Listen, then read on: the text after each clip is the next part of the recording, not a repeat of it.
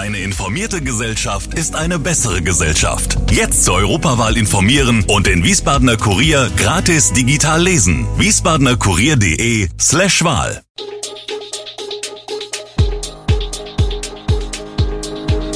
Gude, unser morgendliches News Update. Das Wichtigste aus Wiesbaden für Sie im Überblick. Guten Morgen aus Wiesbaden an diesem 23. Februar. Die Wiesbadener Innenstadt soll verändert werden, Polizeibeamte im Kreis werden immer öfter bedroht und ein Eintracht-Fan wird angeklagt. Das und mehr gibt es heute für Sie im Podcast.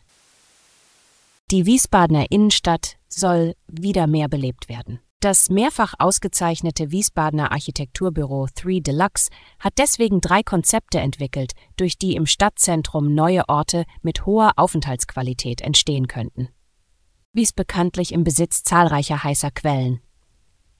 Man wolle diese Quellen wieder sichtbarer und als urbanes Outdoor-Baden für jeden zugänglich machen. Die Architekten denken dabei an eine Poollandschaft, verortet auf dem Areal hinter den Kurhauskolonnaden, das aktuell als Parkplatz genutzt wird. Konzept Nummer zwei hat den verödeten Mittelstreifen der Schwalbacher Straße im Blick. Die brachliegende Fläche soll durch einen Stadtgarten in einen nachhaltigen Ort transformiert werden. Playscape ist das dritte Konzept. Dahinter steckt eine Fusion aus Spielplatz, Sportplatz und Kunstobjekt, designt in Knallfarben. Playscape soll verschiedene Generationen ansprechen, darunter Jugendliche, aber auch Senioren. Umgesetzt werden könnte diese Variante in der Baulücke in der Hochstettenstraße gegenüber der Mauritius Mediathek. Pöbeln, Schlagen, Beißen. Auch im Rheingau-Taunus-Kreis werden Polizeibeamte immer häufiger angefeindet und bedroht. Meist seien dabei Alkohol oder Drogen im Spiel, sagt Henning Schwetthelm, Leiter der Polizeidirektion Rheingau-Taunus in Bad Schwalbach. Als Tatwerkzeuge dienten häufig Bierflaschen und Fäuste, aber auch Bisse und Tritte seien nicht selten. 2022 wurden 27 tätliche Angriffe auf Beamte im Rheingau-Taunus registriert. Schwedhelm hat den Eindruck, der Respekt vor der Polizei habe abgenommen. Beamte würden immer häufiger die Unzufriedenheit mit der gesamtgesellschaftlichen Situation zu spüren bekommen. Die Polizisten werden speziell darauf vorbereitet, wie man verbal Druck aus Situationen nehmen und Eskalation vermeiden kann. Zudem gibt es Betreuungs- und Gesprächsangebote. Es sei wichtig, dass Beamte das Erlebte nicht mit nach Hause nehmen, sagt Schwedhelm. Ein eingebrochener Thermalwasserschacht ist der Grund für die Fahrbahnabsenkung in der Wiesbadener Webergasse. Das war bei einer Schlaglochsanierung entdeckt worden, berichtet Daniel Feeth vom Tiefbauamt der Stadt. Am Mittwochabend war daraufhin eine Baustelle eingerichtet worden. Seitdem ist die Webergasse auf dieser Höhe nur einspurig befahrbar. Der Verkehr von der Kuhlinstraße Richtung Webergasse kommt, wird in die Georg-August-Zinn-Straße umgeleitet, wo es sich deshalb nun häufiger staut. Der Verkehr, der aus Richtung Wilhelmstraße an den Quellen kommt, wird halbseitig an der Baustelle vorbeigeführt. Die Deckenplatte des Schachts habe nachgegeben, was zum Absacken des Asphalts geführt habe, so Feht, es sei Gefahr im Verzug gewesen. Deshalb hat die Stadtpolizei die Sperrung eingerichtet. Feeth rechnet mit etwa zwei Wochen Bauarbeiten, falls sich kein größerer Schaden zeigt. So lange bleibe die Sperrung bestehen.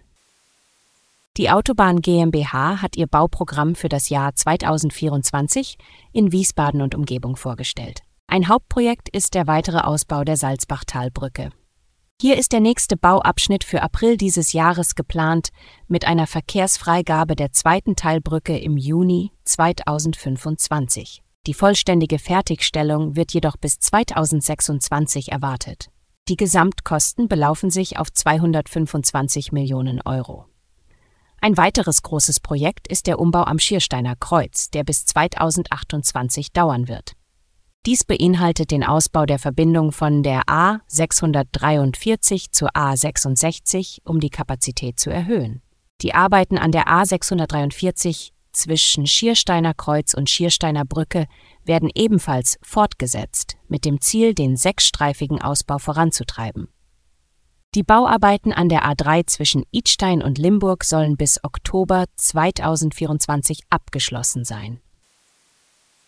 Schwerer Vorwurf gegen einen Eintracht-Fan. Er soll beim Champions League-Duell 2022 in Marseille den Hitlergruß gezeigt haben. ihm droht eine Geld- oder gar Haftstrafe. Denn die Anklage der Frankfurter Staatsanwaltschaft enthüllt, der 22-Jährige ist auch für das Abbrennen eines Bengalos im Frankfurter Stadion sowie einen Vorfall beim Spiel gegen den FC Bayern verantwortlich. Der Angeklagte soll dabei aus dem Eintracht-Block über den Innenraum bis zum Gästeblock gekommen sein.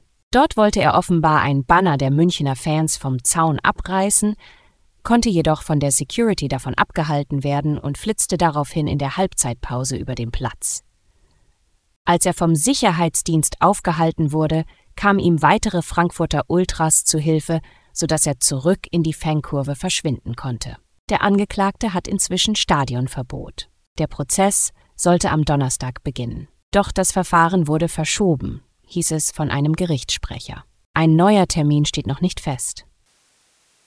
Alle Infos zu diesen Themen und noch viel mehr finden Sie stets aktuell auf wiesbadener-kurier.de.